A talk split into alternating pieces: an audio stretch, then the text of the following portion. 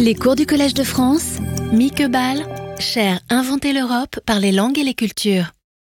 Bienvenue et un grand merci pour être venu euh, pendant les vacances scolaires. Je sais que ce n'est pas évident et je suis très heureuse de pouvoir encore euh, parler de sujets qui, euh, qui me passionnent.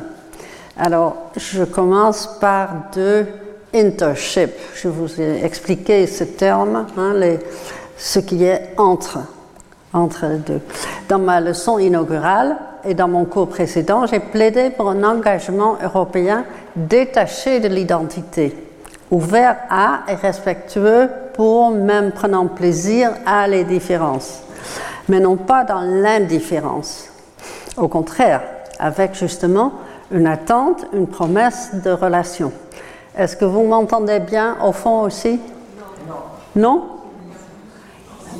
Alors, ça pourrait aller mieux peut-être? Euh, C'est pas assez bon? Ça va? Sinon, vous, vous faites comme ça et le monsieur régisseur va s'en occuper. Le mode de vivre dans ce que j'ai appelé être entre implique une relation avec autrui, avec personne, groupe, culture, même dans les cas où la différence linguistique rend la communication difficile. Aujourd'hui, et dans la séance du 18 euh, novembre, j'aimerais continuer cette réflexion dans une considération d'usage différent de cette préposition entre, qui m'est si chère, dans sa guise habituelle dérivée du latin de inter. Cet après-midi, les deux interships sur la table, de mots composés contenant inter, résultent très différentes l'une de l'autre, au moins à première vue. Comme penseurs universitaires ou non, dans ce que nous appelons interdisciplinarité, nous sommes souvent confrontés à la difficulté comparable à celle du multilinguisme en Europe de ne pas savoir assez profondément la discipline que nous visitons, pour ainsi dire. Mieux, avec laquelle nous nous engageons. Comme européenne et voyageuse, je trouve l'autre forme d'inter, l'internationalité, inévitablement sur mon chemin. Vous m'entendez mieux maintenant? Oui, ça va? Ok. Différente à première vue, je commence par l'internationalité, mais la transition à l'autre inter, l'interdisciplinarité, sera plus souple que à quoi on s'attendrait à première vue. Internationalité est un nom commun, pas tellement utilisé, d'ordre abstrait. Internationalité, qu'est-ce que c'est? Tandis que l'adjectif international est très fréquent et habituel au point que lui aussi devient presque abstrait pour être trop habituel. Donc inter y est en jeu, même si la rareté de l'usage du nom et le caractère habituel de l'adjectif se prêtent moins facilement à une réflexion approfondie. Le paradoxe de mon plaidoyer pour la relationnalité, comme rencontre avec les différences respectées est éclairé dans une récente étude d'histoire, et je vous préviens que l'histoire n'est pas du tout mon domaine euh, de spécialisation, euh, livre de Stuga, Sluga que vous voyez à gauche sur la diapo. Dans ce livre solide et créatif, l'auteur australienne analyse avec lucidité en détail comment, après Napoléon, l'Europe était lentement réinventée selon les conceptions encore en vigueur. Ce livre condense tout ce que j'aimerais soulever dans le côté processuel euh, de cette invention durable de l'Europe. Le principe de ce qui m'importe pour l'imagination d'une Europe unifiée, tout en restant internationale, a, a, été semé déjà il y a deux siècles dans les pratiques des diplomates, des officiels comme Metternich, ici à gauche, et non officielle, souvent femme, avec la penseuse créatrice Germaine de Staël en tête, à droite ici. La vision temporelle de cette analyse historique, riche et convaincante, n'a de sens que comme pervertie dans ma conception de l'intertemps, dont j'ai parlé avant, tel que je l'ai développé dans mon livre Quoting Caravaggio euh, de 1999, que j'ai déjà mentionné, accessible en raccourci en français dans un article de 2001 dont j'ai mis le titre sur la diapo.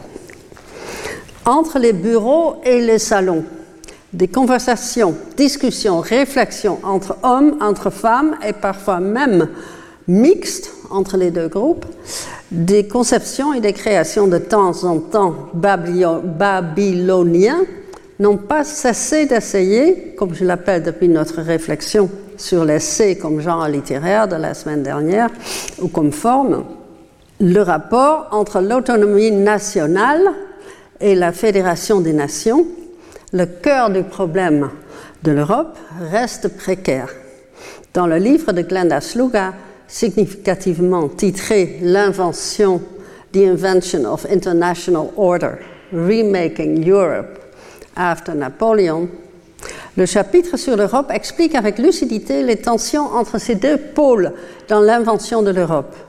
Vu le titre qui contient Invention et Europe, je trouve fascinant que ce n'est que dans le cinquième chapitre du livre que l'Europe comme création des penseurs et créateurs, pour citer encore une fois la description de notre cher annuel, est analysée, après des chapitres sur la diplomatie, guerre et paix, politique, publique et privée. Tous ces sujets sont soumis au paradoxe qui produit des tensions. En rapport avec la chaire annuelle et le moment du présent, il me semble pertinent que les mots dénotant des abstractions d'ordre politique n'étaient pas encore pensés, tandis qu'ils sont devenus si importants pour non seulement décrire, mais pour pratiquer la politique européenne dans l'internationalité. L'invention de mots de ce genre fait partie des activités facilitées par la sémiosphère, dans le cas présent, européenne. L'historienne attribue à Germaine de Staël l'invention de mots-clés comme libéralisme, nationalisme et même culture. Il est évident que la tension entre la fédération des pays vis-à-vis de le nationalisme et l'autonomie des nations est et a toujours été le point de douleur de l'UE, avec la grande diversité des langues comme élément central du problème. Mais, comme je n'arrête pas de le souligner, c'est une tension productive, un point de joie. Un gain supplémentaire d'un livre d'histoire de ce calibre est de considérer encore une fois le être entre temporel. Si Metternich, homme d'État diplomate, conservateur, s'intéressait au XIXe siècle à promouvoir la solidarité interculturelle, on voit que l'intertemporalité de l'anachronisme de mon histoire pervertie, comme je l'appelle, se manifeste de nouveau justement dans l'internationalité. En rapport avec cette solidarité, Sluga cite une juriste qui analyse les visions de Metternich sur la tension entre l'internationalité et la nation en vue de l'Empire. La solidarité est formulée d'une façon frappante quand nous examinons un des enjeux les plus brûlants de notre temps présent. Et je cite la citation citée. L'Europe faisait partie d'un monde plus large qui devait être formé par le principe de solidarité et l'équilibre entre les États.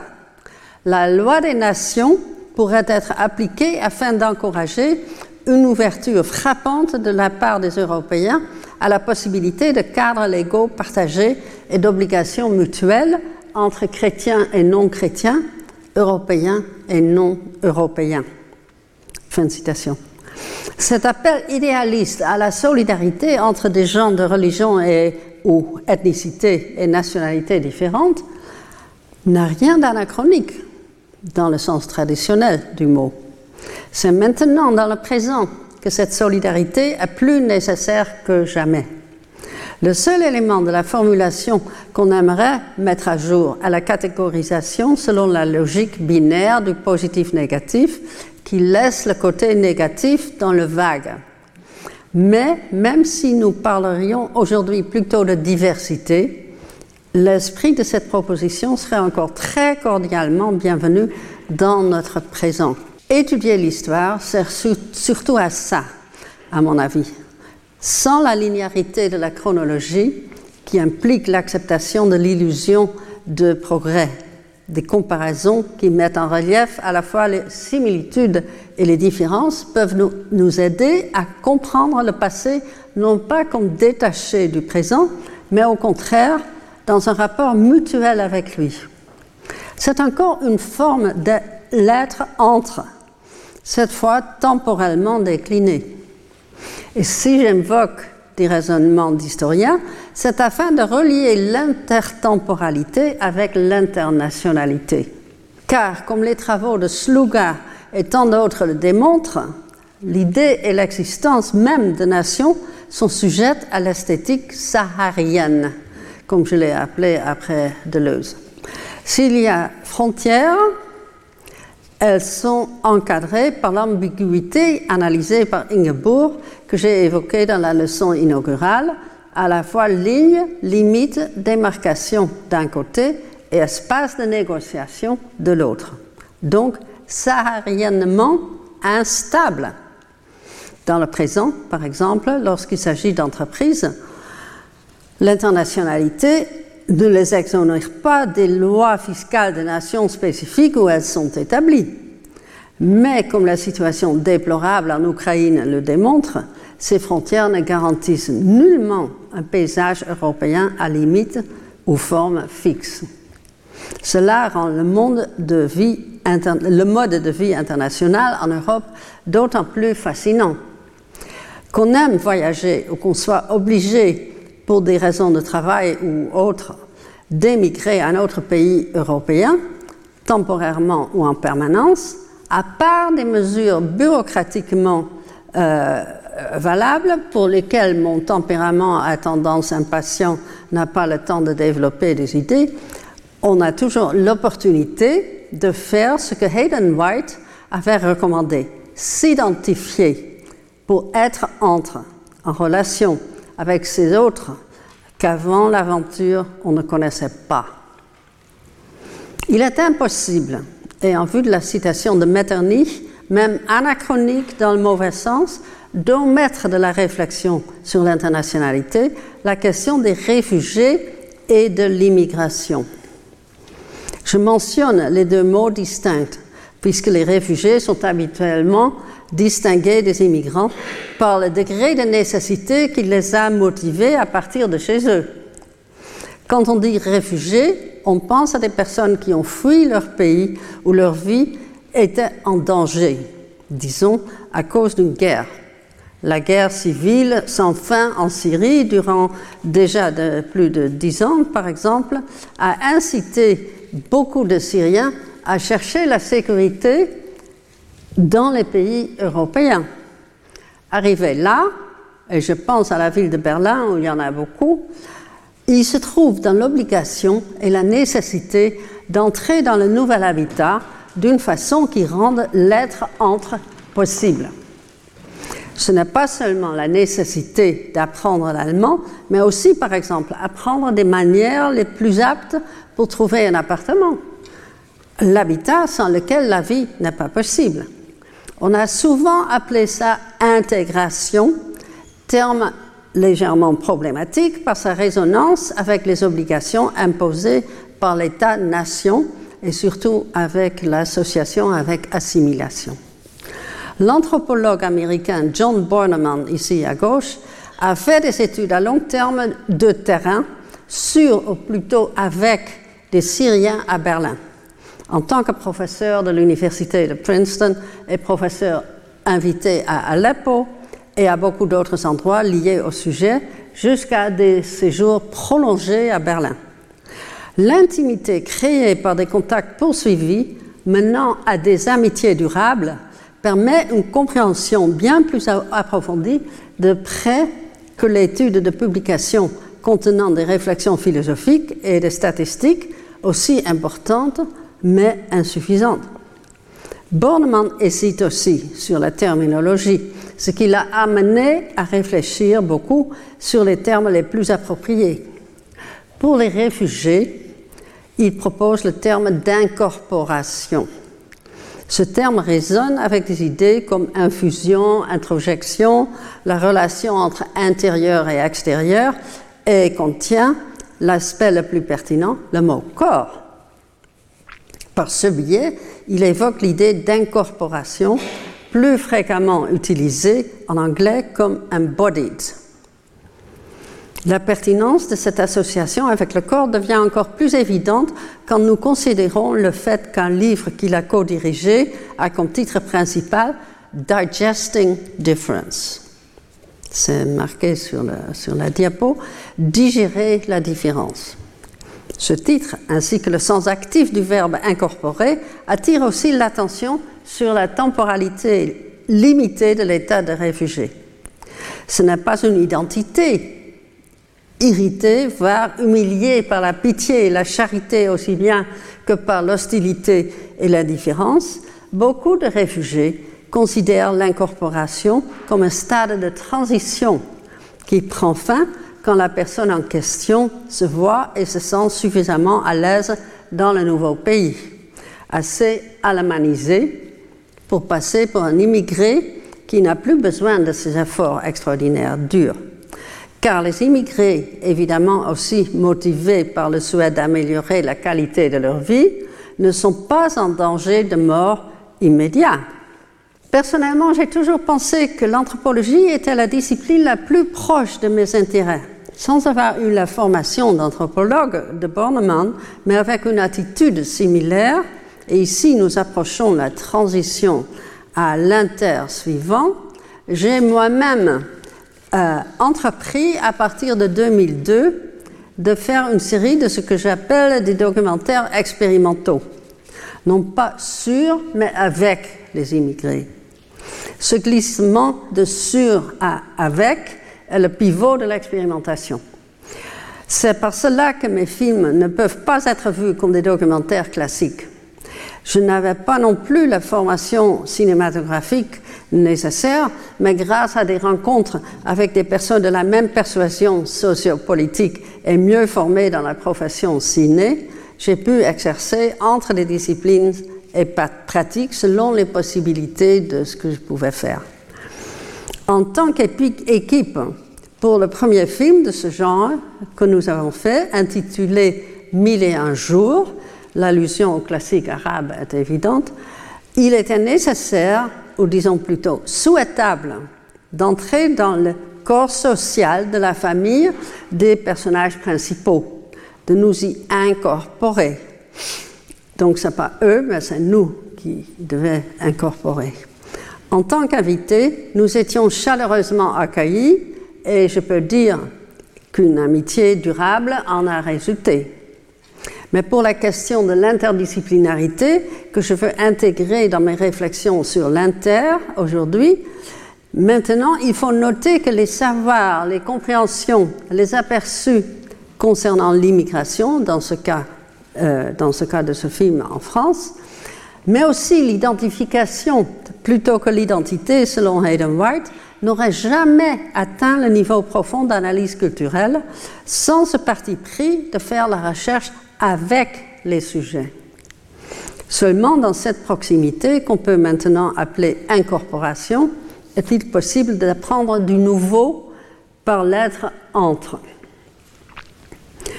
Dans ma perspective d'enseignante et chercheuse, le deuxième inter sur la table aujourd'hui fonctionne d'une façon distincte. C'est inévitable puisque les entités parmi ou disons entre lesquels les relations doivent s'établir sont d'un ordre très différent que celui des nations.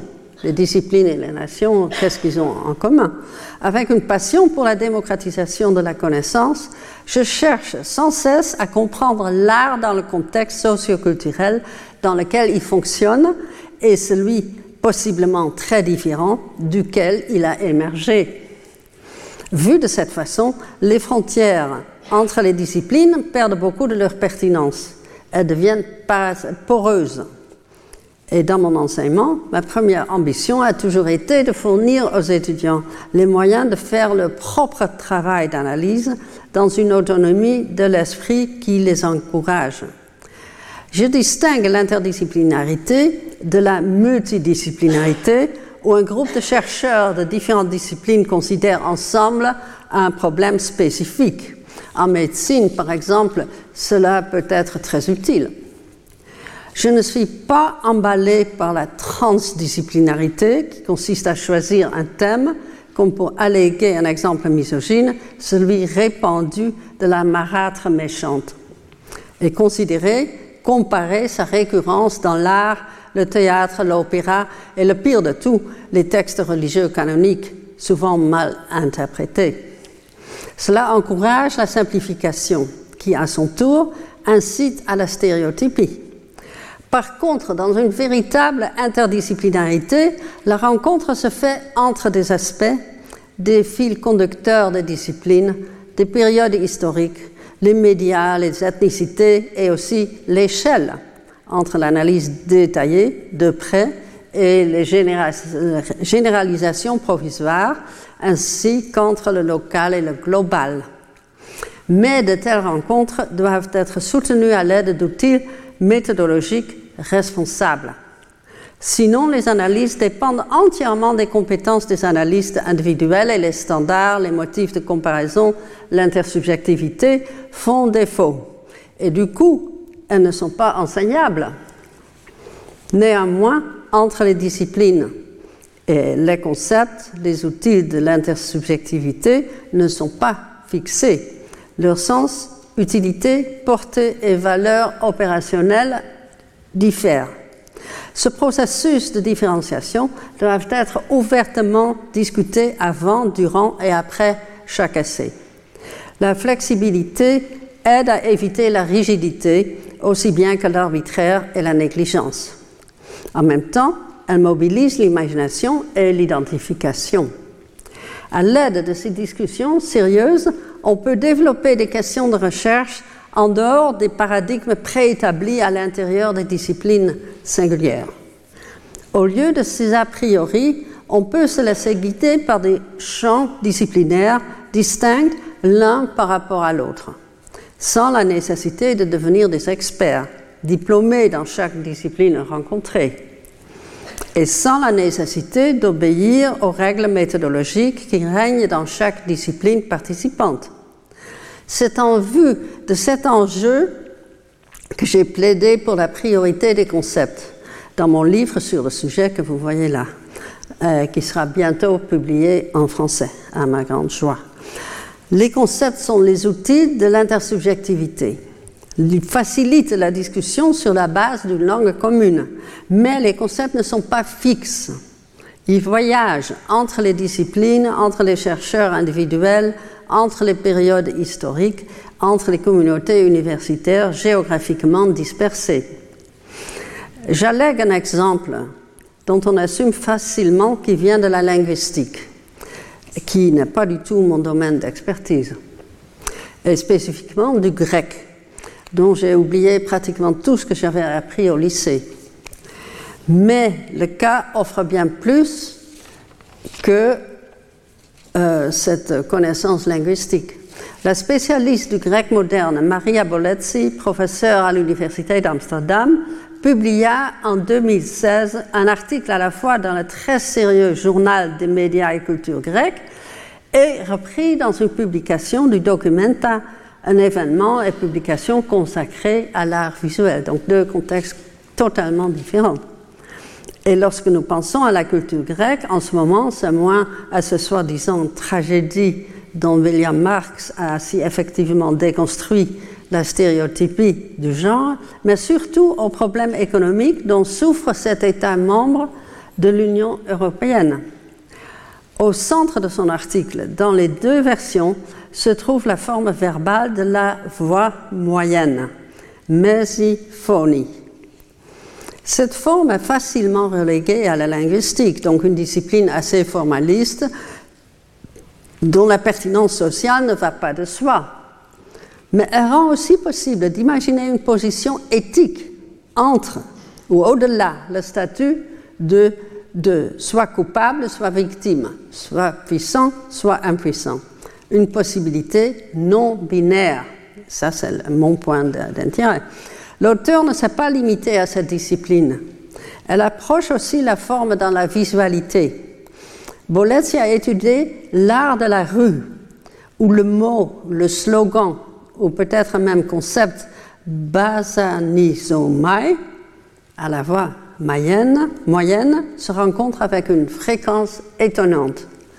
Au début de l'article, Bolezzi écrit, citation, il pourrait être partiellement ou inadéquatement traduit comme je souffre, je me torture, tourmente, ou on me torture, tourmente, ou je suis dans la tourmente.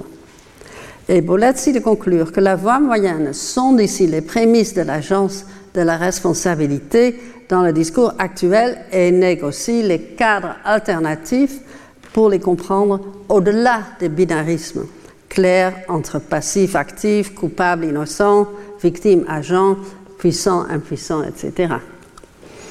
Outre l'analyse profonde d'une expression artistique, visuelle, qui évite l'élitisme d'une histoire de l'art exclusivement basée sur l'art considéré comme grand, et une réflexion approfondie sur une forme linguistique connue d'Homère et d'Hérodote, mais tout à fait vivante aujourd'hui, cette étude propose en outre une révision socio-philosophique de l'opposition même entre victime et coupable et contribue ainsi à la critique indispensable de l'opposition binaire comme mode de pensée et d'ordonner le monde. Dans tous ces aspects, l'étude de Bolezzi est profondément interdisciplinaire, dans un sens important, aussi quand nous cherchons à réviser nos curricula. C'est peut-être un bon moment pour rappeler pourquoi l'opposition binaire est si dévastatrice. Comme mode de pensée ou comme logique, le binarisme performe les mouvements suivants, tous également nuisibles pour la compréhension. Il réduit la complexité à la simplicité. Et ainsi, c'est vrai, elle nous assiste à saisir ce qui est difficile, mais dans le même mouvement, nous fait oublier la complexité qui est le fond Deuxièmement, ensuite, il réduit à deux pôles le nombre des possibilités déjà réduit dans une opposition plus prononcée l'un à l'autre. Et troisièmement, il ordonne les deux pôles hiérarchiquement, de sorte que l'un est valorisé et l'autre dévalorisé. Que le pôle valorisé négativement est rendu invisible, haï, méprisé, violé, pas pris au sérieux ou administrativement impuissant, ne change pas la logique. La structure de la pensée est la même. Et cette structure qui régit dans tous les secteurs de la société génère les conflits pour lesquels elle rejette la faute sur ceux qui cherchent à restaurer la complexité et ainsi prennent la responsabilité plutôt que de rester dans la position de victime. Car le plus fort de tous les binarismes est celui entre sujet et objet. Et en d'autres mots, si on maintient la logique, les détenteurs du pouvoir et les impuissants. Cette structure crée le racisme, le sexisme, l'agisme, la division entre riches et pauvres et d'autres manières de désavantager des groupes qui n'ont pas le pouvoir d'exiger leur participation, comme les jeunes par exemple. La langue, le plus souvent à structure binaire, rend difficile la tentative d'aller au-delà du binarisme, sauf, comme Bolezzi a argumenté, dans la langue grecque. Mais il est tout à fait possible de prendre la forme de la voie moyenne comme modèle et d'apprendre ce mode de pensée alternatif. Et quand on emprunte une perspective interdisciplinaire, les sciences humaines sont bien placées pour aider la société à développer une telle compétence ça peut s'apprendre, comme on le dit dans le métro. Apprendre, ça s'apprend. Je ne peux pas m'empêcher à ce moment de faire appel à un penseur intertemporel, interdisciplinaire et international, immigrant et fils de réfugiés, le philosophe Baruch Spinoza du XVIIe siècle.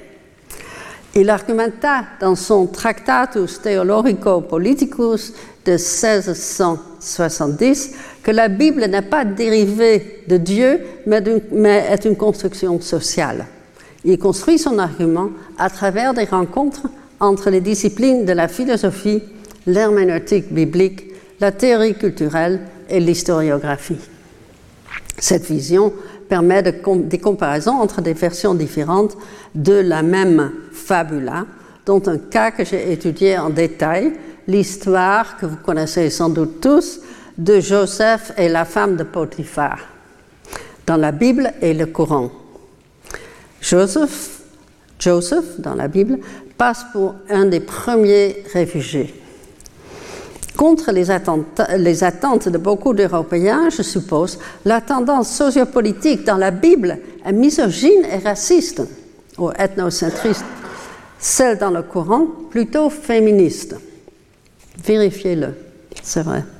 L'idée de Spinoza établit la multifocalité comme norme. Les directions et choix différents d'un auteur enregistrent ces versions différentes dans un texte. Ainsi, celles-ci ont une signification normative, ce qui révèle l'imagination dans le sens spinoziste, ce qui les rend indispensables pour la construction du sens. Pour Spinoza, la signification interculturelle de la responsabilité est attribuable au fait que nous vivons dans un monde partagé et hétérogène. Mais cette responsabilité ne peut être comprise qu'à condition qu'elle n'est pas réductible à un individu, un sujet souverain, mais qu'elle est plutôt dispersée dans un imaginaire collectif. Une telle responsabilité rend les préoccupations du passé et du futur pertinentes pour le présent. L'imagination est le premier type de connaissance pour le philosophe. La beauté appartient à l'imagination dans ce sens, s'imprégnant dans la production de normes culturelles qui unissent une société. Le champ entier que l'imagination couvre comprend aussi des fantaisies des prophètes qui génèrent des mythes culturellement cohérents. La responsabilité spinoziste tire à conséquence. Nous ne sommes pas, pour le réduire très rapidement, nous ne sommes pas coupables des crimes perpétrés par nos ancêtres. On n'était pas encore nés. Mais cela n'empêche que nous, sommes responsables pour les conséquences. Car nous vivons avec et dans ces conséquences et nous en profitons. Et ceci influence la manière dont nous vivons les séquelles de l'esclavage, de l'exploitation et de la colonisation. D'où l'impossibilité de postcolonialité. C'est un mot impossible. On n'a pas post. La même chose compte pour les administrateurs et gérants d'aujourd'hui qui sont en train de détruire les sciences humaines dans la chasse aveugle à l'argent.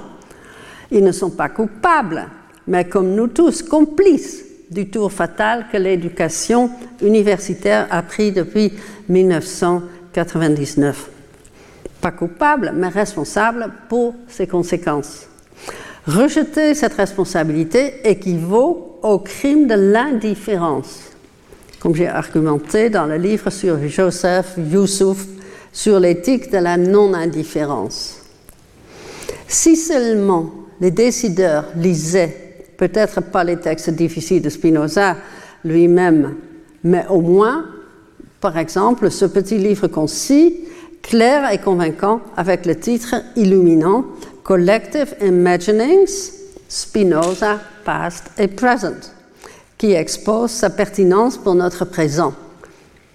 Il cesserait, s'il lisait ça, il cesserait de s'accrocher à cette idéologie nuisible, l'opposition binaire entre les disciplines économiquement rentables et celles vouées à la beauté, au plaisir, à l'engouement, à l'affect. Car toutes ces disciplines se tiennent ensemble. Ils constituent la culture. Et sans culture, voyons ce qui arrive. La cause profonde, la pensée binaire. Les croyants véritables versus les chiens païens, et ainsi de suite. La responsabilité spinoziste est ancrée dans le concept de la personne, du sujet comme social. Elle consiste à rétroprojeter les responsabilités expérimentées dans le présent sur un passé qui est déterminant seulement de la perspective de ce qui se trouve dans le futur de ce passé, notre présent. Cette responsabilité mutuelle, pervertie, ancrée dans la mémoire et l'imagination, donne de l'agence dans une conscience individuelle basée sur la collectivité. Dans l'œuvre de Deleuze, ça s'appellerait devenir, un concept clé qui comprend le mouvement, l'évolution, la différence. Et c'est ce manque de stabilité qui empêche une division entre moi et l'autre. Donc aussi l'ostracisme que l'altérité amène. Ce manque sauve la sémiosphère européenne comme base de l'être entre. J'ai dit qu'un travail interdisciplinaire ne requiert pas l'étude complète de l'autre discipline. Le savoir incomplet, comme d'ailleurs le sont tous les savoirs, peut facilement essuyer le reproche de l'amateurisme, du manque d'expertise, et ainsi amener les collègues et étudiants à rejeter le travail interdisciplinaire. Et ce reproche est vrai et faux à la fois. Vrai, l'interdisciplinarité requiert un effort pour faire des détours sérieux vers d'autres traditions, méthodologies et contenus comparables à d'autres pays. Cela prend du temps et de l'effort et amène une créativité méthodologique enrichissante pour les deux ou plusieurs disciplines. Dans le cadre d'une analyse du concept de performativité, le grand penseur Jonathan Cutter, ici présent, formula la difficulté dans les paroles qui m'ont inspiré énormément, au point de contribuer à la conception d'un livre entier. La métaphore centrale dans la situation de son article est le voyage, déjà proéminent dans ma première réflexion sur l'Europe lorsque j'évoquais les voyages stages d'Edvard Munch. Dangereux, passionnant et épuisant, le voyage est nécessaire si l'on veut gagner de nouvelles expériences. L'article de Köhler, qui retrace le sort du concept performatif, fait d'abord des allers-retours entre la philosophie, où le concept a été utilisé dans un premier temps, et la littérature, où il a résolu des problèmes majeurs, mais en même temps contestant les limites de la proposition philosophique puis de retour à la philosophie, vers des études culturelles et de retour à la philosophie encore une fois. Son article, que vous pouvez voir en français aussi, son article se distingue comme modèle pour le type d'études des concepts baladeurs, comme je les appelle, que j'avais en tête lorsque j'ai envisagé d'écrire ce livre pour la première fois. Et je cite que là, ce point d'arrivée qui nous mènera à discuter l'idée d'un concept performatif du genre est très éloigné de notre point de départ, qui était la conception des énonciations performatives proposées par Austin. Mais pour faire fortune, comme nous l'a depuis longtemps appris le genre picaresque, il faut avoir quitté son pays et souvent fait un long voyage. On voit le sac à dos. Hein. Comme l'article tellement inspirant de Köhler, mon livre sur les concepts voyageurs ou baladeurs peut se lire en effet comme un guide de voyage. Le travail de l'anthropologue est plus nettement découpé que cette relation entre philosophie et études littéraires. Pour faire de l'anthropologie, il faut choisir un domaine, appliquer une méthode et construire un objet, dit Marc Auger en 1992. Il en va de même pour l'analyse culturelle, à condition que quelques mots sont changés pour indiquer que le monde de la culture n'est pas si facilement C'est ici que l'interdisciplinarité bat son plein. Le champ de l'analyse culturelle n'est pas délimité car les délimitations traditionnelles doivent être suspendues. On peut appeler le champ une sémiosphère méthodologique le champ dans le sens aussi de Bourdieu. Et plus en sélectionnant un objet, vous interrogez un champ. Ces méthodes ne sont pas plus, ne sont, ne, sont pas non plus stockées dans une boîte à outils à attendre d'être appliquées. Les méthodes font aussi partie de l'exploration même. Vous n'appliquez pas une méthode, vous tenez une rencontre à plusieurs, une rencontre dans laquelle l'objet participe pour que l'objet et méthode deviennent ensemble un champ nouveau, pas clairement délimité, plutôt rien. C'est là que le voyage de la balade se passe sur le terrain instable de l'analyse culturelle, comme je l'appelle. Comme l'anthropologie, l'analyse culturelle construit un objet, bien qu'avec un sens légèrement différent de ce que c'est que cet objet. À première vue, l'objet est simple, est plus simple que celui de l'anthropologie. Un texte, un morceau de musique, un film, une peinture, un rituel, une habitude, une opéra. Mais au retour des voyages, selon le passage de Keller, l'objet construit s'avère ne plus être la chose qui vous fascinait tant quand vous l'avez choisi. Cet objet est devenu une créature vivante, ancrée dans toutes les questions et considérations que la boue de votre voyage a éclaboussé sur elle et qui l'entoure comme un champ, mais il y a plus. La référence de Köhler à la tradition picaresque insère un élément de fiction dans les voyages. Les balades apparaissent en effet comme des tours, fût en fauteuil. Peut-être qu'ils se produisent simplement sur une scène, dans une salle de classe, dans un bureau. En ce sens, donc, la théâtralité fictionnelle de la mise en scène sous-tend la métaphore du voyage comme un rappel de la base des études en sciences humaines dans ce vaste champ ingérable qu'est la culture. Plus le champ est vaste, plus il est difficile d'y voyager et de s'y retrouver. C'est pourquoi j'ai proposé dans le livre de 2002 sur les concepts baladeurs que l'interdisciplinarité en sciences humaines, nécessaire, passionnante, sérieuse, doit chercher son fondement heuristique et méthodologique dans les concepts plutôt que dans les méthodes. Malgré sa simplicité, ainsi que son approbation de facto par les, auteurs d'articles tels que celui du professeur Keller, je ne suis au courant d'aucune publication qui aborde euh, les conséquences de cette situation frontalement.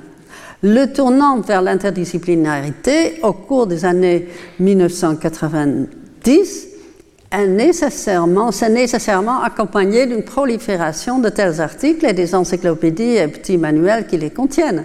Mais l'effort ici et dans ce livre, cependant, était et est d'examiner la pratique de l'analyse culturelle que ces publications soutiennent. Ma conviction qu'une méthodologie basée sur des concepts s'avère cruciale est issue de mon expérience d'enseignante. Au premier cycle universitaire, le besoin de concepts s'est fait sentir depuis longtemps. Mon ouvrage antérieur, Narratologie, était une réponse à ce besoin. Depuis lors, j'ai été de plus en plus impliqué dans le développement, à partir de zéro, pour ainsi dire, d'un grand nombre de projets doctoraux et postdoctoraux qui n'étaient pas faciles à placer dans une seule discipline. La réduction du nombre de bourses et par conséquent de la taille des classes, ainsi qu'un intérêt croissant pour le travail qui dépasse les frontières disciplinaires, ont conduit à une perte d'homogénéité au sein des classes. Depuis le début, j'ai vécu ce changement comme passionnant et productif, pas la partie concernant les bourses, mais le reste. Permettez-moi de reprendre une situation à laquelle j'ai été confrontée souvent. Elle sera familière pour beaucoup d'entre vous. Une philosophe, un critique psychanalytique, un, narratologue, un historien de l'architecture et un historien d'art, on est dans un cadre interdisciplinaire, discutent ensemble dans un séminaire sur, disons, les signes et les idéologies. C'est un sujet qui intéresse beaucoup de jeunes chercheurs, impatients, enthousiastes, engagés, venant de plusieurs disciplines différentes. Le mot concept sujet revient sans cesse. Et là, je parle de mon expérience même. Hein. Avec une perplexité croissante au cours de la discussion, la première participante assume que le thème du sujet est la montée de l'individualisme. Le deuxième y voit l'inconscient. La troisième, la voix du narrateur. Le quatrième, l'humain confronté à l'espace. Et la cinquième, la figure représentée dans un tableau. Cinq façons de définir le sujet. Cela pourrait être tout simplement amusant si seulement les cinq ne considéraient pas leur propre interprétation du sujet au niveau sous-réflexif de l'évidence comme la seule adéquate. Ils ne font à leurs propres yeux qu'appliquer une méthode, non pas parce qu'ils sont égoïstes, stupides ou incultes, mais parce que leur formation disciplinaire ne leur a jamais donné l'opportunité ou une motivation d'envisager la possibilité qu'un simple mot comme sujet puisse en fait être un concept ayant des tentacules multiples. Aucun participant ne remet en question l'utilisation qu'en fait un autre. Chacun suppose simplement que l'autre est confus et en réaction appuie sur le bouton mental pour éteindre sa concentration ou, dans le meilleur des cas, s'énerve. Chaque participant fictif à ce drame utilise le pronom nous, sans préciser à qui il se réfère. Les autres membres du séminaire qui écoutent ne comprennent pas et s'endorment. Au moment où les intervenants se rendent compte qu'il y a un malentendu, le séminaire est terminé, fini. En réaction à ce genre de situation, j'ai proposé une priorité pour les concepts je visais à démontrer comment la variété des manières dont un concept peut se consacrer à un objet en fait une pratique analytique à la fois ouverte et rigoureuse, enseignable et créative. La rencontre entre concept et objet sont les lieux pour des fonctions différenciées mais spécifiques des concepts en tant que site d'ouverture méthodologique et de réflexion, et donc sans la perte de responsabilité et de communication intersubjective qui accompagne si souvent une telle ouverture. Fréquemment, les concepts se chevauchent partiellement et c'est dû à leur provenance initiale. Le chevauchement des concepts est une conséquence inévitable de leur création, de leur ajustement ultérieur au sein des disciplines distinctes. Le travail d'interdisciplinarité commence justement là. Ce chevauchement risque de conduire à leur utilisation confuse et vague dans le travail interdisciplinaire si celui n'est pas tenu en laisse. Le voyage du concept se situe entre une variété de lieux, entre les disciplines, entre les mots et les concepts à moitié cuits et rigidifiés, et entre les concepts et les objets. Dans mes propres travaux, un cas capital a été la rencontre entre les concepts de focalisation et celui du regard, par extension, entre la narratologie et les études visuelles. La balade nous amène assez loin de chez nous. Son but est de montrer qu'il est logique de prendre la peine d'apprendre la langue du pays que nous visitons. Ici, le concept unique d'image est mis en avant, revêtu de trois éléments focalisation, regard et vue hérité de la réflexion sur le concept en général. Les tensions entre la visualité et la textualité restent au premier plan. Comme domaine clé de l'interdisciplinarité, ni la visualité ni la textualité ne disparaîtront jamais des analyses des sciences humaines. En tant qu'emblème du domaine contesté et passionnant des études des mots et d'images, le mot, le terme ou le concept d'image super ambigu se situe dans l'œil du maelstrom des concepts connexes qui tourbillonnent, tourbillonnent dans ce domaine dont la métaphore est la plus pertinente. Ce concept est connu pour être dualiste en soi car il désigne le déploiement simultané des deux de deux significations, ou plusieurs. Il peut être pris et exploité dans son sens littéral, c'est-à-dire de traduction, ou en grec, de déménagement. C'est la traduction en, grec. Mais la traduction, elle aussi, est double pour se déplacer entre le langage et la visualité, entre le présent et le passé. Tant traduction que déménagement inévitablement réinvoquent l'internationalité. Le concept d'image, bien qu'il indique le plus objectivé des objets en sciences humaines, est distinct du texte en ce qui dépend d'un support matériel qui fait partie intégrante de l'objet, est donc paradoxalement, de par sa nature, sujet à la dispersion, sinon à la diffusion. Mais la métaphoricité inévitable du nom du concept évoque plus de métaphores. Tout comme une rivière qui coule euh, peut être bien sauvage, mais doit aussi obéir au lit dans lequel elle coule. En effet, je veux argumenter pour la dispersion d'un concept afin de faire valoir que c'est précisément le potentiel plurisémique du concept qui lui permet de servir d'outil d'analyse grâce à la précision qui reste indispensable. Mais l'analyste aussi bien que les concepts ont beau voyager, l'aller-retour entre le concept universitaire et la pratique culturelle ne prescrit pas un itinéraire symétrique. Voisinant image le concept de cadrage, qui jouit actuellement d'une grande popularité, mais qui est aussi et surtout un mot courant, peut être mobilisé pour résoudre le dilemme indiqué ci-dessus qui lie théorie et pratique dans une étreinte potentiellement mortelle. Ici, cependant, le voyage de retour ne suit pas le même itinéraire que l'aller. Pour renforcer le cas, la pratique ici est prise à la lettre. Le concept fait plusieurs allers-retours entre la pratique artistique et la théorie universitaire, et entre la pratique universitaire et la théorie artistique. Le point de départ est une simple demande pour faire un travail pratique. Le résultat est une position généralisée concernant la pratique dans laquelle le travail en question a été intégré, voire encadré. Le cadrage et le fait d'être encadré, suivi d'un encadrement confinant et productif, sont considérés comme, des propices, comme propices à une forme d'analyse qui ne respecte pas les frontières, pas même celles entre l'université et la vie culturelle. Parce que la voyageuse peut se perdre si elle rencontre des concepts à la fois proches et distants, je dois aborder la question conceptuelle de la confusion.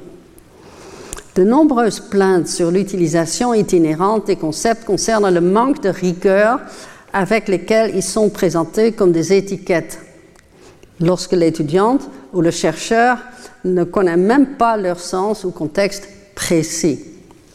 J'ai souvent entendu cette plainte concernant le concept fréquemment utilisé de performatif, dont on aura des éclaircissements euh, tout à l'heure j'ai écouté un collègue qui disait ils ne savent même pas qui est Austin. Un collègue dont la principale préoccupation est la compréhension philosophique correcte des concepts. Il a déclaré cela avec amertume. Cette remarque m'a fait réfléchir quand je suis d'accord avec sa plainte selon laquelle les concepts sont mal utilisés. Mais pour moi, la principale préoccupation n'est pas une utilisation correcte, mais significative. Souvent, les concepts sont invoqués simplement comme des étiquettes, alors que pour mon collègue, la perte était de précision, pour moi, elle était de compréhension analytique. L'étiquetage ne donne pas de perspicacité, mais la précision seule ne fait pas non plus. Le concept va servir comme une mini-théorie qui peut être déployée dans la rencontre avec l'objet. Le mode d'emploi pour lequel j'ai plaidé concerne les possibilités de déploiement de concepts dans l'analyse et non l'analyse elle-même seule. S'il existe une métaphore qui pourrait être utile pour évaluer l'utilisation particulière d'un concept, l'élasticité pourrait l'être elle suggère à la fois une stabilité incassable et une extensibilité quasi illimitée, invoquant l'esthétique saharienne. C'est ce statut paradoxal des concepts qui nous aide à vivre avec et à travers le dilemme suivant. Seule la pratique peut se prononcer sur la validité théorique. Or, sans validité théorique, aucune pratique ne peut être évaluée. C'est dans ce double cadre où penseurs et créateurs se tiennent la main que nous pouvons continuer à inventer l'Europe de façon significative, créative. Dans le séminaire qui suit ce cours, dans cinq minutes, j'ai énormément le plaisir et privilège de pouvoir accueillir et discuter avec ce collègue qui, dès mes débuts, m'a été un soutien phénoménal dans la combinaison unique de ses talents de penseur, la clarté et la complexité, la créativité et la conséquence dans les idées. Je ne connais personne qui est capable de combiner ces qualités. Jonathan Keller, professeur à l'Université de Cornell.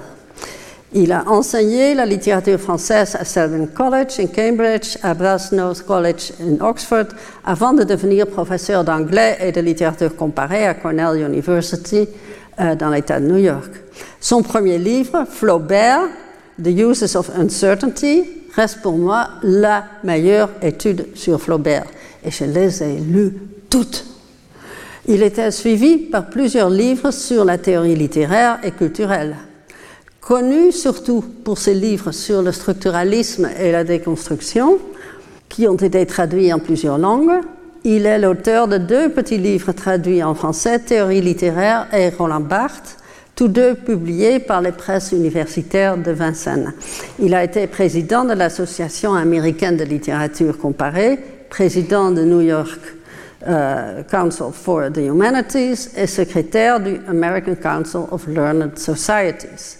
Son livre le plus récent est Theory of the Lyric, Harvard University Press de 2015.